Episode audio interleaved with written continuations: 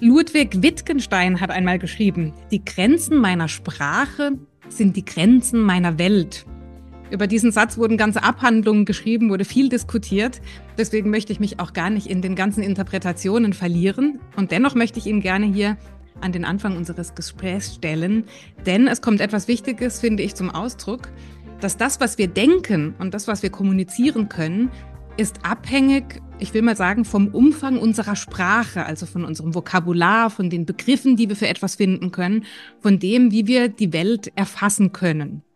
So, und jetzt stelle ich mir als Kommunikationstrainerin natürlich auch die Frage, was macht Wirkung denn noch aus? Also welche anderen Möglichkeiten neben der Sprache, neben dem Verbalen gibt es zu kommunizieren?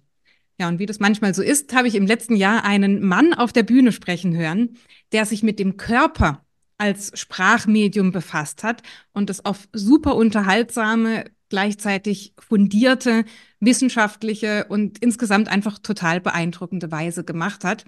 Und ich vermute mal, dass er auch deshalb so bekannt und so beliebt ist. Er spricht im Jahr vor über 100.000 Menschen von Europa über die USA bis nach China. Ja, und wer den Fernseher einschaltet oder mal eine Social Media App auf dem Handy öffnet, der sieht ihn da auch ganz regelmäßig mit Beiträgen zur Körpersprache. Und genau darüber spreche ich heute mit ihm. Herzlich willkommen, Stefan Berra. Danke für die Einladung. Jetzt muss ich gleich zu deiner Einleitung was sagen, nämlich zu Wittgenstein. Der ist ja sehr, sehr wichtig. Das ist ein unvollständiges Zitat, mhm. weil er hat ja eigentlich gesagt, dass die Grenzen unserer Sprache sind ja nicht die Grenzen unserer Welt, sondern das sind die Grenzen von dem, was wir anderen mitteilen können. Mhm.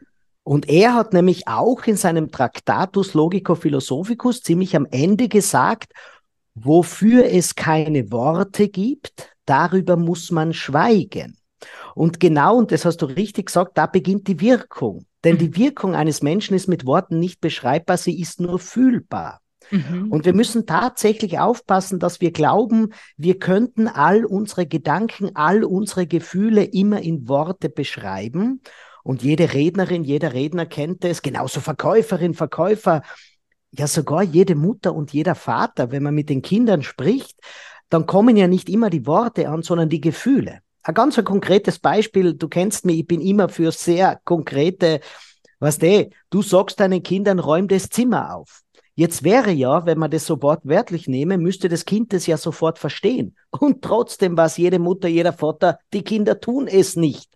Weil die Wirkung, die die Mutter ja niemals mit Sprache ausgedrückt hat, sondern mit ihrer Körpersprache, die Wirkung erst vermittelt dem Kind, ob diese Worte diesmal ernst zu nehmen sind oder ob die Mutter oder der Vater eh nur wieder labert. Und deswegen muss man den Wittgenstein vollumfänglich verstehen. Er hat ja alles auf den Kopf gestellt. Alle Philosophen vorher haben ja versucht, die Welt mit ihren Worten zu beschreiben. Der Kant, der Schopenhauer, der René Descartes. Und er hat gesagt, das ist alles ein Nonsens, weil wir das Eigentliche mit Worten gar nicht erfassen können, weil unsere Worte viel zu begrenzt sind. Und jetzt hey mit einem Praxis, Praxisbeispiel auf, wenn du Migräne hast, versuch mal diesen Schmerz einem anderen Menschen zu beschreiben. Das wirst du nicht können. Das heißt, die Schmerzen kannst du nur fühlen. Selbst ein anderer Migräne-Leidender, der kann nur seinen Migräne-Schmerz spüren, aber niemals den Schmerz eines anderen. Deswegen ist die Körpersprache so wichtig, weil sie beginnt genau dort, wo die Worte enden. Mhm. Ja, es ist am Ende wahrscheinlich eine Kombination von beidem. Und da will ich vielleicht gerade noch mal einen, einen Schritt zurückgehen in unserer, in der, in der Zeitspanne gewissermaßen, als wir uns kennengelernt haben. Das war vor etwa einem Jahr in Weimar, ein Führungskräftemeeting, das ich moderiert habe. Da warst du einer der Redner. Und ich werde das wahrscheinlich noch lange in Erinnerung behalten, weil mich das sehr beeindruckt hat. Und zwar folgendes. Dir erzähle ich das jetzt zum ersten Mal. In meinem Bekanntenkreis habe ich das schon häufiger angeführt. Ähm, du bist in diesen Veranstaltungsraum hereingekommen und hast, ähm, das waren deine ersten Worte, die du im Grunde gewechselt hast mit dem Veranstalter, hast dich bedankt für die Bühne, die du in diesem Rahmen bekommst. Und jetzt habe ich gerade schon gesagt, du bist weltweit bekannt, du bist ähm, auf vielen Bühnen dieser Welt unterwegs, hast deine eigenen Shows, deine eigene Tour, viele Seminare, Workshops, Reden und dergleichen. Und mich äh, hat es nachhaltig beeindruckt. Also diese, ich würde es vielleicht Demut nennen vor dieser Bühne und die Dankbarkeit und die Wertschätzung dafür, dort sprechen zu dürfen. Es hat mich sehr beeindruckt. Das freut mich. Ähm, das wäre mir jetzt gar nicht so bewusst gewesen, aber es trifft ziemlich genau einen Punkt und jetzt sage ich da was Saloppes. Ich glaube, deswegen eigne ich mich auch nicht zum Star oder mhm. zum Sektenführer. Du ja. kennst ja diese ganzen auch in der Coaching-Szene, da gibt es ja einige äh, äh, selbsternannte und selbst sich fühlende Sektenführerinnen und Sektenführer und die glauben tatsächlich, dass die Bühne, dass es ganz logisch ist, dass sie auf eine Bühne gehören. Mhm. Und ich glaube, da habe ich zu viel Demut davor. Da habe ich zu viel, auch in meinem wissenschaftlichen Herangehen, da habe ich zu viele Faktoren, die ich über Körpersprache noch nicht weiß. Also du warst ja bei mir, jeder, der bei mir ist, weiß genau. Es gibt so viele Bereiche in der Körpersprache, die so tief reingehen in das menschliche Verhalten, in das evolutionäre Verhalten, ich beschäftige mich seit 25 Jahren damit und weiß noch unendlich viele Dinge nicht. Also diesen Habitus zu haben, ich komme da jetzt hin und es ist doch klar, dass die Leute dankbar sind, dass ich da komme, das habe ich nicht. Das habe ich, weiß ich nicht. Deswegen, Sektengründung ist erstmal nach hinten geschoben. Ja. Ja, ich habe so, ein, hab so ein Verantwortungsbewusstsein bei dir rausgespürt irgendwie. Mhm. Also, dass du sagst, das ist eine Bühne, da erreiche ich Menschen, da mhm. erreiche ich mitunter viele Menschen. Und deswegen braucht es auch ein gewisses Fundament, das, was ich da erzähle. Und darf nicht einfach dahergesagt werden und sozusagen, Hauptsache, da ist ein Joke gemacht und Hauptsache, die Menschen sind unterhalten. Braucht es bei all dem Unterhaltungswert, den es ja haben darf und den du ja allen voran auf die Bühne mitbringst, braucht es halt trotzdem etwas, worauf das fußt. Was sie, was, du, du bringst mir auf Gedanken, über die ich noch gar nicht so bewusst nachgedacht habe. Aber jetzt kommt noch was, das gebe ich allen mit, die, die vielleicht selber das Gefühl haben, sie müssen ihren, ihr Wissen weitergeben. Ähm, ich denke mir immer, im Publikum sitzen wahrscheinlich einige Leute, die in Teilbereichen weit mehr Ahnung haben als ich. Und mit großem Respekt, nicht dass ich die dann niederargumentiere, sondern dass die aus ihrem Teilbereich sagen müssen, da hat er recht, da kann ich nicht widersprechen. Mhm. Ich habe eine große Serie, äh, Seminarserie für eine sehr, sehr große Fluglinie gemacht. Und das war so erfolgreich, dass irgendwann dann die ARD gekommen ist und das im Fernsehen aufgezeichnet hat. Aber die haben gesagt, passen Sie auf, Herr Werner, wir können da keine Werbeveranstaltung für Sie machen. Wir wissen, dass das sehr beliebt ist. Da waren tausende Menschen über all die Zeit dabei.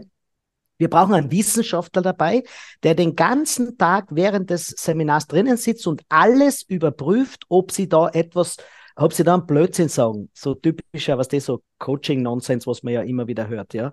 Ähm, und der Wissenschaftler sitzt drin und der hat gesagt, es ist nicht nur alles korrekt, sondern ich habe noch für, mein, für meinen Bereich sehr viel dazugelernt. Und das ist mein Anspruch.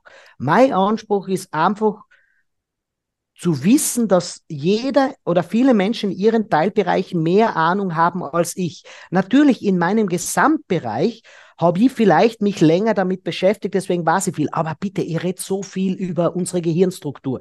Ihr redet so viel über das menschliche Verhalten.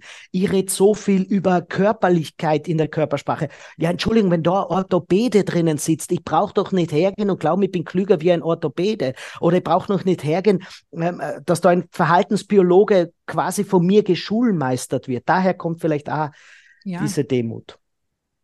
Und du sprichst neben all dem auch über Frauen und über Männer und über Gemeinsamkeiten, aber auch über Unterscheidungen. Ich habe mir, als ich dein Buch gelesen habe, ähm, Körpersprache gendert nicht, die Frage gestellt, ob du beim Schreiben, ob dir das bewusst war, dass das ein kontroverses Thema ist, ja, ob es da verschiedene Stimmen dazu gibt oder ob du sagst, nee, das, ähm, solange das wissenschaftlich fundiert ist, dann wird es ja wohl irgendwie ein einheitliches Feedback geben. War das, hat es da in dir schon so ein bisschen also, was ich halt gelernt habe, das Kontroverse an diesem Thema ist das, was in den Medien daraus gemacht wird. Weil wenn wir durch den Alltag gehen, und ich spiele es ja auf der Bühne immer so vor, ja, wenn wir durch den Alltag gehen und die bewegen mir ein wenig mehr, dann hat man sofort die Assoziation mit etwas mehr Weiblichkeit. Und ich glaube, ich bin eh das beste Beispiel, weil ich halt doch einige Anteile habe, die man jetzt eher bei Weiblichkeit verorten würde. Und was ich halt mache, ist, ich beschreibe einfach ganz, ganz einfach nur die, die körperlichen Unterschiede, die vorgeburtlich schon festgelegt sind. Und da geht es nicht um, um die primären und sekundären Geschlechtsmerkmale, sondern um den Unterschied im Knochenbau. Ja? Deswegen fällt es Frauen zum Beispiel leichter, so das Handgelenk durchzubiegen ähm, und zu wacheln und so. Das ist nichts Angelerntes, es fällt Frauen einfach leichter. Ja, deswegen ist, sieht man auch Frauen häufiger mit einer asymmetrischen Körperhaltung. Ähm, umgekehrt haben Männer sehr oft den Kopf nach vorne geneigt. Das ist einfach eine Folge, dass der Oberaugenwulst bei Männern ab der Pubertät sich stärker entwickelt. Ja, wenn ich die Brille weggebe und so reinschaue, assoziiert man das jetzt eher mit Männlichkeit. Und jetzt äh, die, die, die kontroverse Diskussion entsteht daraus, dass, dass nahezu niemand sich überhaupt mit der Evolutionspsychologie beschäftigt hat. Und das ist jetzt ganz was Interessantes, was ich dir jetzt sage. Es gibt weltweit im Psychologiestudium keinen Abschnitt, wo es um Evolutionspsychologie geht. Das heißt, Evolutionspsychologie heißt, im Laufe der Evolution, was hat sich denn psychologisch als zielführender erwiesen? Das heißt, dass die Affenmama sich mehr um ihre Nachkommen kümmert wie der Affenpapa. Mhm. Das gibt's nicht, in der ganzen Psychologie nicht. Und da kann man noch viel, viel weiter zurückgehen und dann lernt man einfach, na, das ist nicht von der Gesellschaft, na, das ist nicht, weil irgendwer das aufoktroyiert hat. Franz de Waal, der Verhaltensforscher, hat ja so wunderbar gesagt, man kann doch die Laktation, die über Millionen Jahre, also die, die, die, das Stillen, über Jahrmillionen bei Menschen und den Vorfahren von Menschen und bei allen Säugetieren von der Mutter gegeben wurde. Das kann man doch von der Mutterliebe nicht einfach so jetzt so schnipp, mit einem Schnipp trennen. Und ich glaube, die Diskussion geht ja völlig an, am Ziel vorbei. Es geht mir überhaupt nicht darum zu sagen, was ist gut und was ist schlecht, sondern ich versuche nur zu beschreiben, was tun typischerweise Frauen und was tun typischerweise Männer? Und jetzt kommt aber der wichtige Punkt welche emotionalen Auswirkungen hat das? Weil wenn ich nämlich so mit jemandem spreche und jetzt überzeichne ist, nämlich mit geneigtem Kopf, Lächeln, Blick von unten, die Augenbrauen nach oben und zu meiner Frau sagt man, könntest du heute den Müll, Müll bitte runterbringen? Ähm, ich bin zu faul. Mhm. Dann schaue ich so lieb und so wenig konfrontativ, dass sie vielleicht sagt, na okay, dann mach's diesmal ich. Jetzt pass auf, jetzt mache ich das Gleiche Worte, schau meine Frau, aber mit gesenktem Kopf, Oberaugenwulst, Unterkiefer nach vorn, breiten Schultern, Ellbogen nach außen und sag, du, könntest du heute den Müll runterbringen, ich bin zu faul. Dann wird natürlich die Frau daraus sagen, bist du blöd?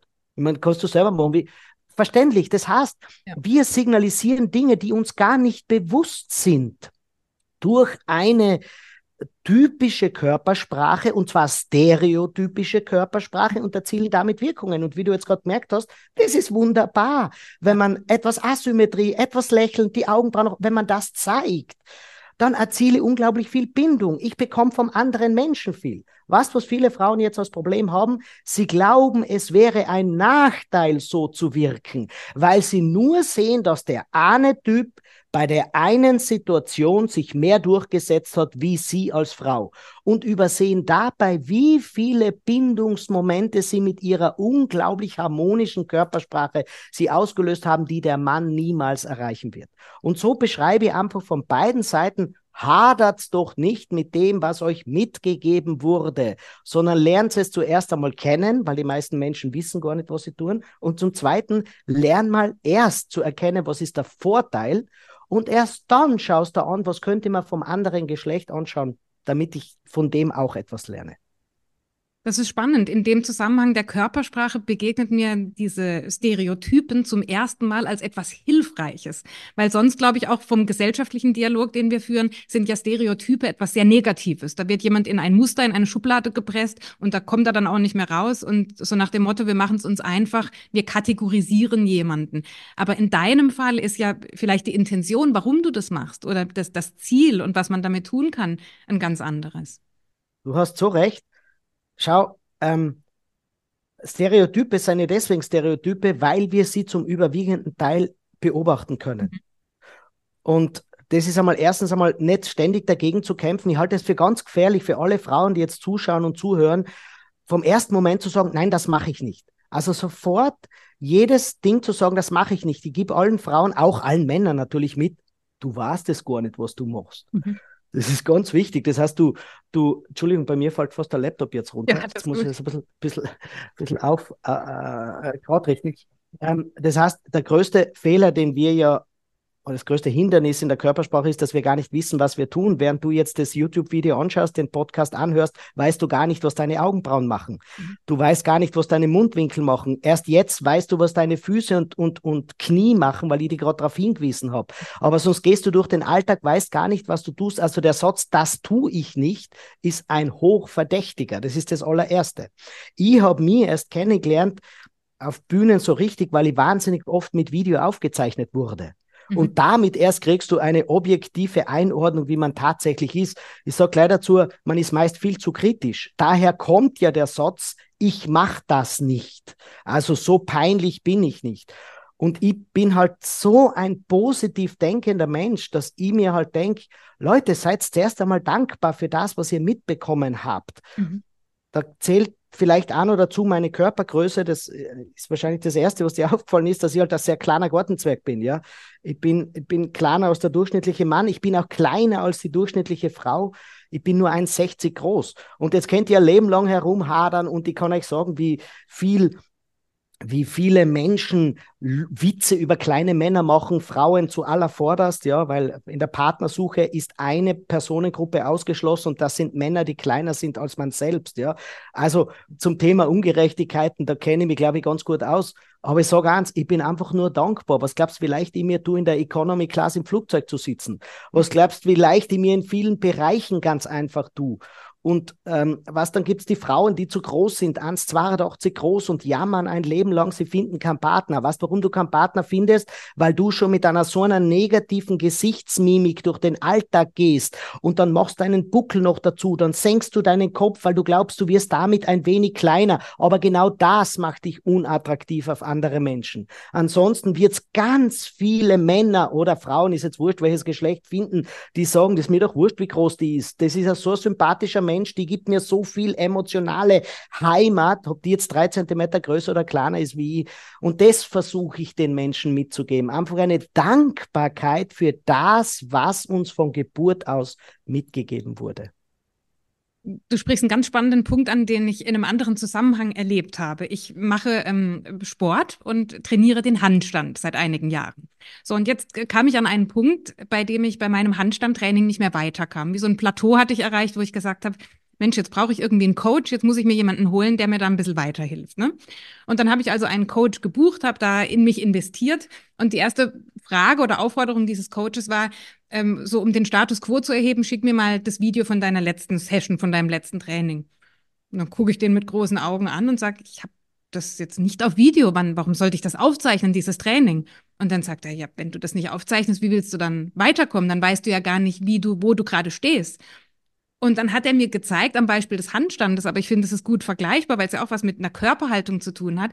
Dann sagt er, das, was du glaubst, wie du im Handstand stehst, ist etwas ganz anderes als das, wie du tatsächlich da drin stehst. Und als ich dann diese Videos aufgezeichnet habe, habe ich gedacht, Mensch, guck mal da an. Die Schulter ist doch nicht so gerade, oder ne? Also die Haltung ist doch nicht so, wie ich es angenommen habe. Und es sind dann oftmals, jetzt beim Handstand und ich glaube in der Körpersprache an sich, Nuancen. Also das ist ja gar nicht viel, aber es reicht halt, um entweder den Handstand hinzubekommen oder in unserem Fall jetzt im Gespräch ähm, auf, auf eine bestimmte Art und Weise zu wirken. Und Kann ich dir nur unterstreichen. Das ist ja. so toll. Entschuldigung, ich wollte nicht unterbrechen. Ja, ja, ich habe das gleiche bei den, bei den Podcast-Aufnahmen hier erlebt. Ne? Also wir zeichnen ja auch auf jetzt hier über Video und in der Nachbereitung schneide ich als noch diese Tonspur und die Videospur und schaue mir das Gespräch dann eben nochmal an. Und hin und wieder denke ich dann, warum gucke ich denn da so grimmig? Also warum bin ich denn da so, so kritisch, ja. obwohl ich das in der Situation überhaupt nicht war? Da war ich aufgeschlossen und interessiert und offen. Ne? Und dann habe ich mir schon häufig die Frage gestellt, warum ich das in dem Moment, also ich hätte nicht gedacht, dass ich so wirke, bis ich es tatsächlich ähm, gesehen habe. Ja. Na wunderbar, auch dass du das mit deinen Hörerinnen und Hörern teilst. Ja. Es sind immer nur die Nuancen. Ich bringe da ganz ein konkretes Beispiel. Ja für alle, die jetzt das Video schauen. Stell dir vor, da drüben auf der Seite, wo ich meine Hand jetzt hinhalte, geht die Tür auf und jemand kommt rein. Ich kann mich so hinwenden.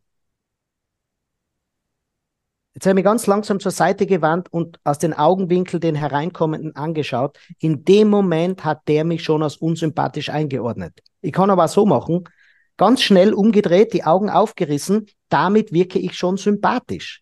Das heißt, wir wissen gar nicht, wie schnell wir uns eigentlich hinwenden, wenn uns jemand begegnet, wenn jemand in unser Leben tritt. Aber das macht's schon aus. So, das wissen wir jetzt gar nicht. Jetzt gehen wir aber zur Gehaltsverhandlung und wollen ein höheres Gehalt haben. Aber der Chef hat uns genau deswegen als etwas eigenartig oder etwas unangenehm eingeschätzt. Jetzt kriegen wir die Gehaltserhöhung nicht. Und was machen wir? Weil wir es nicht wissen, packen wir die Geschlechtskeule aus. Das gilt für Männer wie für Frauen. Der eine Mann wendet sich eben nur so langsam der einen Kollegin hin. Der Chef denkt sich, warum ist er so arrogant meiner Kollegin gegenüber? Bekommt den Job nicht. Was sagt der Mann? Das ist nur wegen der blöden Frauenquote, habe ich diesen Job jetzt nicht bekommen. Na, du hast ihn nicht gekriegt, weil du unsympathisch gewirkt hast. Und deswegen habe ich das Buch geschrieben. Also der Titel ist ja, warum Frauen oft weniger Gehör und Männer unfreiwillig Single sind.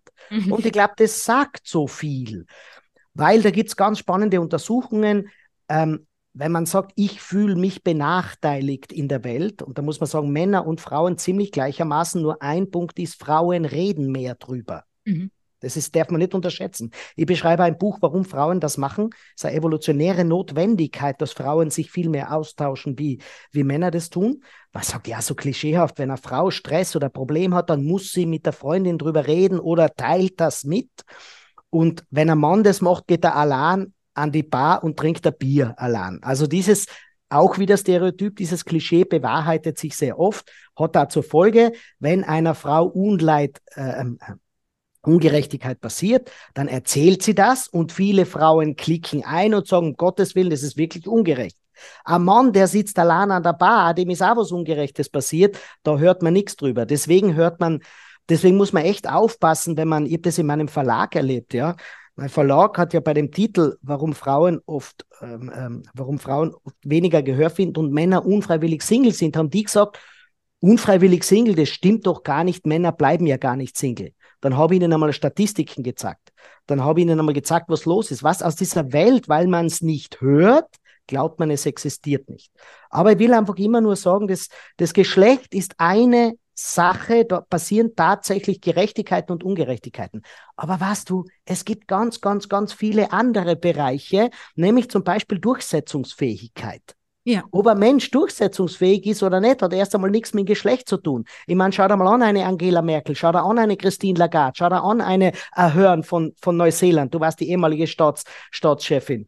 Ähm, da gibt so viele, oder äh, Giorgia Meloni in Italien, so viel höchst erfolgreiche Frauen, aber die haben eines, die können wahnsinnig nachdrücklich sein. Und ich glaube, es ist wichtiger, wir sollten zuerst mal alles lernen, was in unserer Macht steht, bevor wir am Ende dann sagen, ich habe alles versucht. Es liegt also tatsächlich am Geschlecht.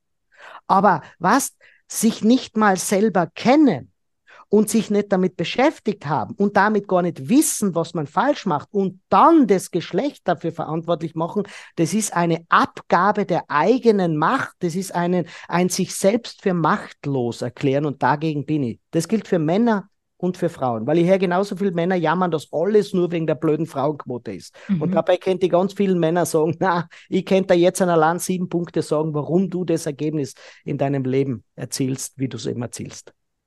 Das heißt, es geht dir, wenn ich dich richtig verstehe, weniger um eine Bewertung der geschlechterspezifischen Körpermerkmale, sondern eher um den Versuch, dass Menschen ein Selbstbewusstsein aufbauen können. Also das Bewusstsein für ihre eigenen Eigenarten am Ende, zu sagen, wie, wie bin ich eigentlich, wie wirke ich eigentlich und wie kann ich dann diese Art von Wirkung für mich nutzen und vielleicht auch an der einen oder anderen Stelle verändern, wenn es nicht die gewünschte Wirkung erzielt. Aber mehr zu sagen, ich, ich, ich schaue erstmal auf mich und ich schaue, wer ich bin und ich schaue erstmal, was ich alles hier so unbewusst vielleicht auch tue. Also, ich, du sprichst mir so aus der Seele, weil Bewertung ist, glaube ich, das Allerschlimmste, dass wir sagen, was gut und was schlecht ist. Ja, ich meine, wer wird denn beurteilen? Ich meine, ich kann doch nicht beurteilen, ob ein Politiker eine gute oder schlechte Körpersprache macht. All meine Analysen, die zeigen einfach nur auf, ich sag doch nicht, ob Donald Trump eine gute oder schlechte Körpersprache hat. Ja, wer kann ich denn sein, wenn 50 Prozent der Amerikaner finden die wahnsinnig toll, die Körpersprache, und 50 Prozent finden es wahnsinnig schlecht? Es hm. ist doch nicht meine Aufgabe, eine Meinung dazu zu geben, sondern was ich immer mache, bei Prominenten und auch bei Menschen wie du und ich. Ich sage einfach nur, was tut er und welche Auswirkungen erzielt er damit? Und da gibt es Momente, da zieht der Menschen wahnsinnig an, und zwar eine bestimmte Menschengruppe. Und da gibt es manche Elemente, wo es ganz klar ist, dass seine Gegner wieder ein gefundenes Fressen gefunden haben. Mhm. Spannend. Stefan, lass uns mal gemeinsam auf das Thema Respekt schauen. Jetzt ähm, weißt du, ich bin Trainerin für respektvolle Kommunikation und stelle mir ganz häufig die Frage, wie können wir eigentlich, ich sag mal, wertebasiert kommunizieren und anderen Menschen das Gefühl geben, durch unser Auftreten, verbal und nonverbal, das Gefühl geben, dass sie gesehen werden von uns. Äh, was gibt es körpersprachlich vielleicht für Merkmale, wo man sagt, ähm, das wird häufig als respektlos wahrgenommen und das trägt vielleicht eher auf der anderen Seite dazu bei, dass ein Mensch sich gesehen fühlt und vielleicht auch anerkannt fühlt? Also ich klinge gleich ganz beim ersten Wort ein, du sagst wertebasiert. Das hast du in ja. einem Nebensatz gesagt. Das ja. ist schon eine Sache, da muss man sich einklinken. Ja. Denn darin gibt es ja schon Konflikte, ja, wenn man sagt, wertebasiert. Jetzt sage ich da Beispiel, ganz ein grobes Beispiel. Es gibt in manchen arabischen Ländern die Kultur, dass man als Mann einer Frau die Hand nicht gibt dass man einer Frau nicht in die Augen schaut. Das sind unterschiedliche Werte. Mhm. Also wenn wir über Werte basiert reden, dann haben wir schon eine Polarisierung in, in sich. Das muss man einfach ganz klar sagen. Deswegen halt ich mich da raus, weil ich beurteile nicht, welche, ich weiß, nach welchen ich leben will.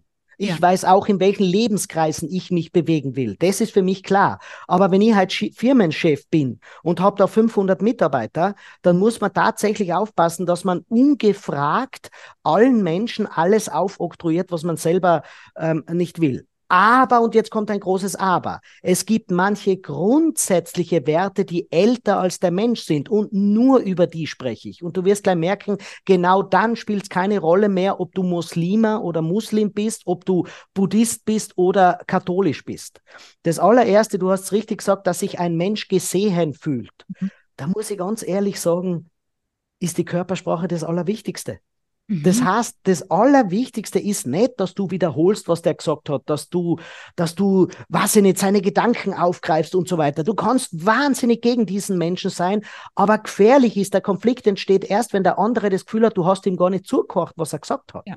Aber zuhören ist ja nicht eine Sache, ich habe gehört, was du machst. Das kann ja, jetzt kommen wir wieder zum Frauen-Mann-Thema.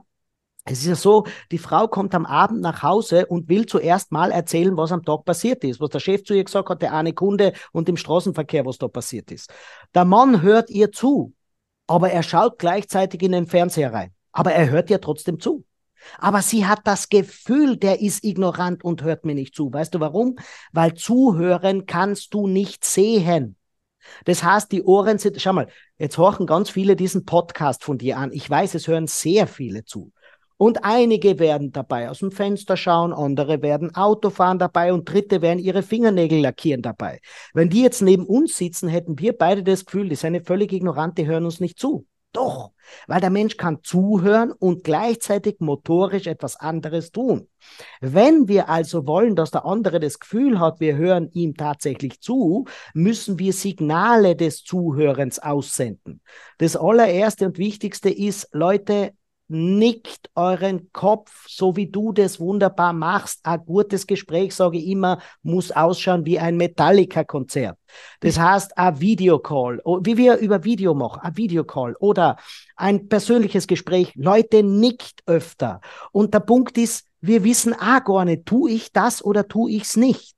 Und der Moment, wo wir anfangen, dass wir es öfter tun, sagen manche, das ist unauthentisch, das bin nicht ich. Und ich kann nur sagen, gewöhn dir es an. Über Authentizität können wir später noch sprechen.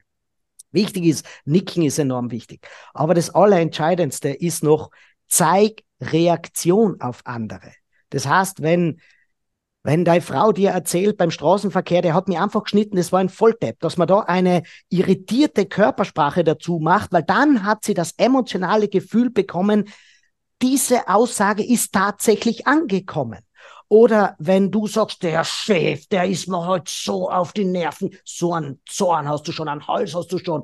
Und dein Mann reagiert nur mit ganz ruhigem Gewissen, aha, war er unangenehm, der Chef. Dann hat die Frau das Gefühl, ja, kapierst du nicht, was das für ein Depp war? Das heißt, wir brauchen adäquate Emotionen. Das heißt, dieses kleine Widerspiegeln der Emotionen des anderen ist enorm wichtig. Und du, wie du gemerkt hast, ich habe noch überhaupt keine Aussage wiederholt, ich habe überhaupt keinen Gedanken noch wiederholt. Dieses rein emotionale Widerspiegeln. Mhm. Jetzt komme ich wieder zurück Werte für alle, das machen wir universell alle automatisch bei den Kindern. Und zwar, dein Kind kommt ganz begeistert vom Kindergarten nach Hause und sagt, Mama, Mama, schau her, was ich gezeichnet habe. Geht dir auch keine Mutter oder kein Vater her und sagt, wirklich, sag her, was hast du gemacht? Das heißt, mit hängenden Mundwinkeln, unbewegt, laschen Ding, sondern alle Eltern weltweit reißen die Augenbrauen nach oben, Mundwinkel oben, sagen, zeig mir das. Und das Kind hat das Gefühl, Mama und Papa interessieren sich dafür. Umgekehrt auch, das Kind ist traurig und sagt, Mama, Mama, mir ist heute was passiert. Was macht jede Mutter, jeder Vater? Kopf zur Seite, Augenbrauen in der Mitte zusammen, Mundwinkel nach unten und sagt, was ist denn passiert? Das heißt, wir gehen automatisch in Entsprechung zum Gegenüber. Deswegen gebe ich einen konkreten Tipp für alle. Du brauchst den anderen nicht nachäffen. Es gibt nur zwei Dinge, die du machen musst, dass der andere das Gefühl hat, du bist emotional ganz nah bei ihm. Schau dir das Tempo der Bewegungen des anderen an. Ich mache es einmal konkret, wenn einer zornig ist, dann wären das ganz kleine Bewegungen und ganz schnelle Bewegungen. Das kannst du, ja, das ist der Zorn. Ja, oder wenn jemand aufgeregt ist, durch die Muskelspannung werden die Bewegungen sehr klein. Und wenn wir das jetzt widerspiegeln und nur sagen, wirklich, das ist dir passiert und die haben jetzt nur so schnell hingedreht zu meinem Gegenüber, hat der sofort das Gefühl, emotional sind wir auf einer Ebene. Also Tempo. Ich mache es umgekehrt. Wenn jemand völlig niedergeschlagen ist oder völlig entspannt ist, dann sind die Bewegungen langsamer. Mhm. Wenn jemand völlig gechillt ist und sagt, hey, wow, Sonntag endlich mal nichts zu tun und du als Partner gehst her und sagst, ja, das ist tatsächlich super, wir haben halt nichts zu tun, dann fühlt sich allein dadurch der Partner schon wieder gestresst. Das heißt, gleich dich im Tempo an. Und Nummer zwei, gleich dich im Umfang der Bewegungen an. Das heißt, die Größe der Bewegungen. Wenn jemand daherkommt und jubelt und ganz außer sich ist und du kommst mit den Händen vorm Schritt verschränkt dazu und sagst, super Stimmung ist hier bei euch, ich freue mich, dann haben die nicht das Gefühl, dass du ein Teil von ihnen bist. Mhm.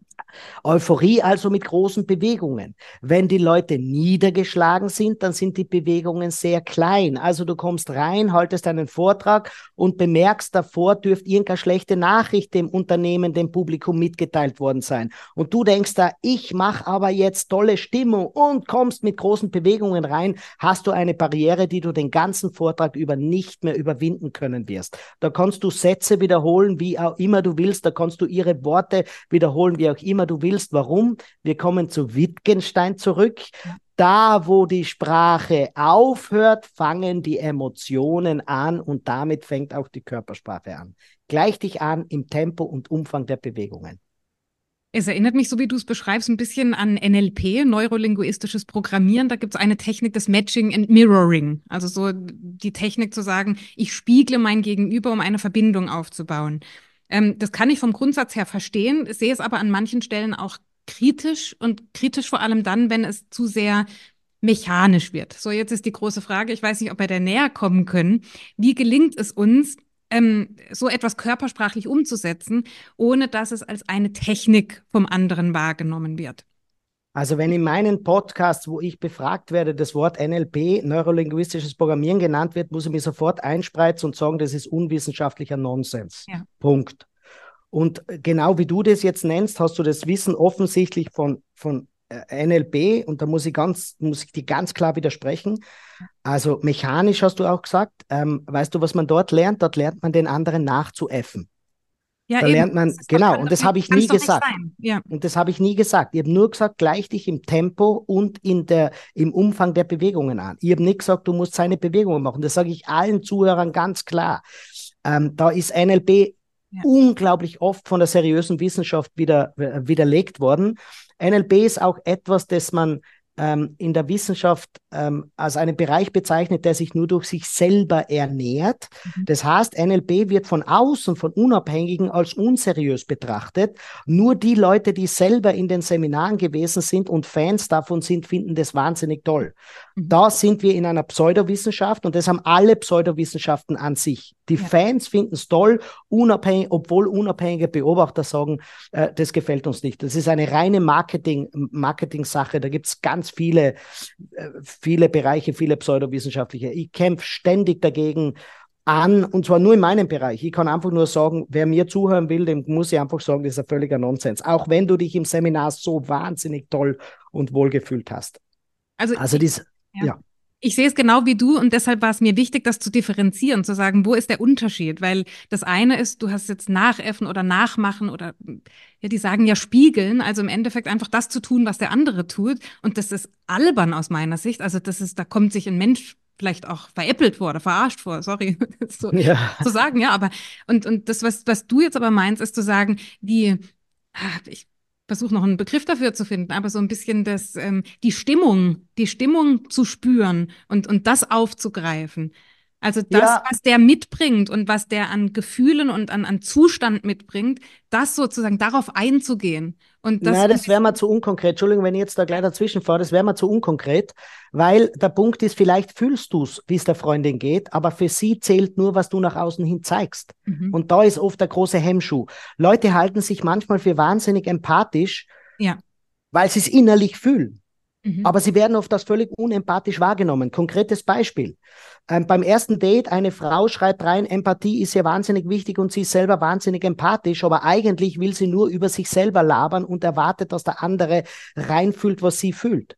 Empathie heißt, wenn der andere wahnsinnig gut drauf ist und wahnsinnig happy ist, dass der andere das Gefühl bekommt, du bist auch auf seiner emotionalen Ebene. Und Empathie heißt nicht ständig salbungsvoll und ständig mit Räucherkerzen durch den Alltag zu gehen. Das ist nicht empathisch. Und ich sage nur mal, ich komme nochmal zurück. Mir ist so wichtig, dass wir konkret sind. Deswegen wiederhole ich es nochmal. Achte auf das Tempo der Bewegungen. Schau, wenn dein Kind total freudig ist, die Bewegungen sind schnell. Und das widerspiegelt jede Mutter, jeder Vater. Und wenn dein Kind niedergeschlagen sind, dann ist das Tempo langsam. Und das Gleiche ist, die großen Bewegungen kommen bei großer Freude. Schau ein Fußballstadion. Wenn die ein Tor geschossen haben, gehen die Hände groß nach oben. Die jubeln ja nicht nur eine kleine, eine kleine, äh, äh, kleine Bewegung nach oben. Mhm. Und bei Trauer eben umgekehrt. Also ganz konkret, der andere muss es sehen, um es zu spüren. Und manchmal glaubt man, es gäbe so esoterische Wellen, die zwischen Menschen hin und her gehen. Das ist wunderbar untersucht. Es sind keine Wellen, sondern es sind minimale Bewegungen der Körpersprache, wo man das Gefühl hat, wir kennen uns schon ewig, wir vertrauen uns schon ewig. Aber weil es die Menschen nicht beschreiben können, glauben sie irgendeinem Guru, der sagt, irgendwelche Wellen würden zwischen uns hin und her gehen. Und am besten, wenn diese Wellen mit griechischen Buchstaben benannt werden, dann klingt es besonders glaubhaft für viele Menschen. Du hast jetzt das Gefühl beschrieben, wir kennen uns schon ewig, wir haben eine Verbindung zueinander. Das wäre das, wo du statt der Werte, wenn ich dich richtig verstehe, den Fokus drauf legen würdest, weil eben Werte in Kulturkreisen, in Generationen ähm, einfach unterschiedlich interpretiert werden können. Geht es darum, im Grunde eine Verbindung zu einem Menschen aufzubauen und das sozusagen zum Ausdruck? Ja, wunderbar, wunderbar. Schau her, ähm, ich dir das, viele Amerikaner haben andere Werte wie wir. Da ist die Todesstrafe eine Selbstverständlichkeit. Ich arbeite ja auch fürs amerikanische Militär, für die US Navy. Und da habe ich mit, mit Leuten, die unglaublich aufgeklärt sind, ja, selbstverständlich ist die Todesstrafe gerecht. Ist ein völlig anderer Wert, den ich habe. Und trotzdem können wir uns gut verstehen. Ja, jetzt stell dir mal vor, wir würden zuerst die Werte abgleichen, mit dem würde nie mein Leben reden. Das heißt, um den zu überzeugen, muss ich zuerst mal bei dem auslösen, ich bin ein Mensch, mit dem kann man reden, das ist okay. Das heißt, ich höre mir auch seine Argumente gegen die Todesstrafe an. Deswegen sage ich nur einmal, bevor die Worte kommen, muss eine emotionale Basis sein und die Sprache der Emotion ist die Körpersprache. Ich sage es auf Österreichisch. Man muss das Gefühl haben, der andere ist ein cooler Kerl, ein cooler Typ oder eine coole Frau und danach können wir schauen, dass wir unsere Werte aneinander angleichen. Aber zuerst zu sagen, die Werte müssen übereinstimmen und erst dann geht's, da muss ich einfach sagen, tragen wir zur Polarisierung weltweit wahnsinnig viel bei. Mhm. Und doch ist ja in einem Unternehmenskontext, also zumindest da, wo ich ähm, jetzt mit den Trainings unterwegs bin, schon oft auch die Frage, da ist jetzt ein Leitbild, da ist ähm, sozusagen eine Wunschvorstellung, wie wir miteinander umgehen. Und das soll jetzt sozusagen übersetzt werden auf den Alltag. Ähm, wie wird es in der Kommunikation leben? Wie wird es im Miteinander leben? Da braucht man schon irgendwie eine gemeinsame Vorstellung davon, oder? Also ich glaube, es ist ja ganz gut, wenn sich ein Unternehmen dann und wann beschäftigt, wofür stehen wir eigentlich. Aber was manchmal bleibt es halt in einer Arbeitsgruppe von einer Stabstelle, die dann nette Plakate und alle aus aus E-Mailen. An die Spitze getrieben hat sein Lebensmittelunternehmen, ähm, die dann alle am Button draufgeklebt haben, wir lächeln unsere Kunden an. Also offensichtlich ein Wert. Und die Leute sitzen trotzdem so an der Kasse und kassieren die Sachen. Also was, nur weil da oben irgendwer Werte Werte müssen gelebt werden. Weißt du, wenn man diese Garagenfirmen, diese Startups, ja, die kommen zusammen, irgendwelche jungen Männer und Frauen, die total eu euphorisch, enthusiastisch sind, haben einen Spirit gemeinsam, denken über die Dinge gleich, denken nicht an Arbeitszeiten, sie wollen nur das Ding. Die brauchen nicht über Werte diskutieren, weil da passt es zusammen. Mhm. Es wird immer erst, je größer die Bude wird, ja, je mhm. größer die Bude wird, desto eher fallen diese Start-up-Menschen weg oder sie spielen keine Rolle mehr, weil es so wenig sind. Und erst dann denkt sich das Unternehmen, wir sind nicht mehr homogen, wir müssen uns irgendwelche Werte geben. Und ich habe nichts dagegen. Ich sage einfach nur, nur weil jemand das irgendwann mal festgehalten hat und sagt, bei uns im Unternehmen oder uns als Unternehmen ist wichtig Vertrauen untereinander mhm. oder der Kunde. Das heißt noch nicht, dass er zum Kunden deswegen vertrauens, vertrauensvoll äh, äh, agiert oder dass er deswegen freundlich ist, nur weil das jemand aufgeschrieben hat. Wir kommen immer zu deiner wunderbaren Einleitung zum Wittgenstein. Nur weil wir was aufgeschrieben haben oder irgendetwas gesagt haben, heißt es noch nicht, dass es die anderen tatsächlich spüren und auch danach leben. Ja, das ist der Grund, jetzt wo du das so beschreibst, warum mir der Wert Respekt so am Herzen liegt. Weil bei dem Respekt geht es darum, einen Menschen zu sehen. Und das ist dann eben nicht mehr das, wo man sagt, das ist jetzt ein Wert und der gilt für alle und der wird so definiert und in jeder Gesprächssituation musst du so und so dich verhalten, sondern er sagt im Grunde genau das Gegenteil. Er sagt, die Gleichbehandlung ist eigentlich das, was uns im Weg steht. Es geht darum, unser Gegenüber zu sehen und dann individuell auf das einzugehen, was uns da begegnet. Ja, äh, darf ich jetzt Amen dazu sagen oder wäre das zu, zu salbungsvoll? Das steht in meinem Buch, im aktuellen Buch, warum Frauen oft kein Gehör finden und Männer unfreiwillig Single sind, steht genau so drinnen. Es geht nicht darum, dass der andere so sein muss wie ich oder ich so sein muss wie er, aufs Geschlecht bezogen jetzt, sondern dass man respektvoll mit der Unterschiedlichkeit umgehen, dass jeder zum gleichen Ziel kommt, aber auf seinem individuellen Weg. Und dann hört sich nebenbei, wie du das so wunderbar formulierst, auch die Gender-Diskussion auf. Mhm. Ob es ein, fünf oder sieben Geschlechter gibt. Also biologisch gibt es genau zwei Geschlechter. Aber gefühlte Geschlechter gibt es natürlich unterschiedlich viele. Ja. Da gibt es die Männer, die unglaublich, was eben maskulin daherkommen, aber da gibt es auch Männer, die relativ feminin daherkommen. Dann gibt es Frauen, die wahnsinnig feminin daherkommen und Frauen, die wahnsinnig maskulin daherkommen. Ja, wenn wir respektvoll mit allen umgehen und nicht sagen, du musst aber so sein wie ich. Und wenn du nicht so bist wie ich, dann bist du nicht von unserer Gruppe. Was wie Frauen nämlich auch untereinander miteinander umgehen. Was die emanzipierte Frauen, wie die mit denen umgehen, die sich das Gesicht aufspritzen lassen und, und die Fingernägel umgehen. Nein, das sind nicht die modernen Frauen. Warum nicht? Warum darf sie nicht tun, so leben, wie sie es will. Wenn sie in den Bereichen, wo sie für mich wichtig ist, genau das erfüllt, was mir wichtig ist, darf sie so leben, wie sie will. Und ich darf auch so leben, wie ich will, solange ich die Freiheit eines anderen nicht einschränke. Jetzt würde ich gerne Amen sagen, Stefan. Ich habe aber noch eine Abschlussfrage und damit belassen wir es dann auch für heute. Ähm, ich habe in einem Moderatorentraining ein Feedback bekommen, über das ich noch lange nachgedacht habe. Und zwar wurde mir gesagt, ähm, dass ich zu viel lache.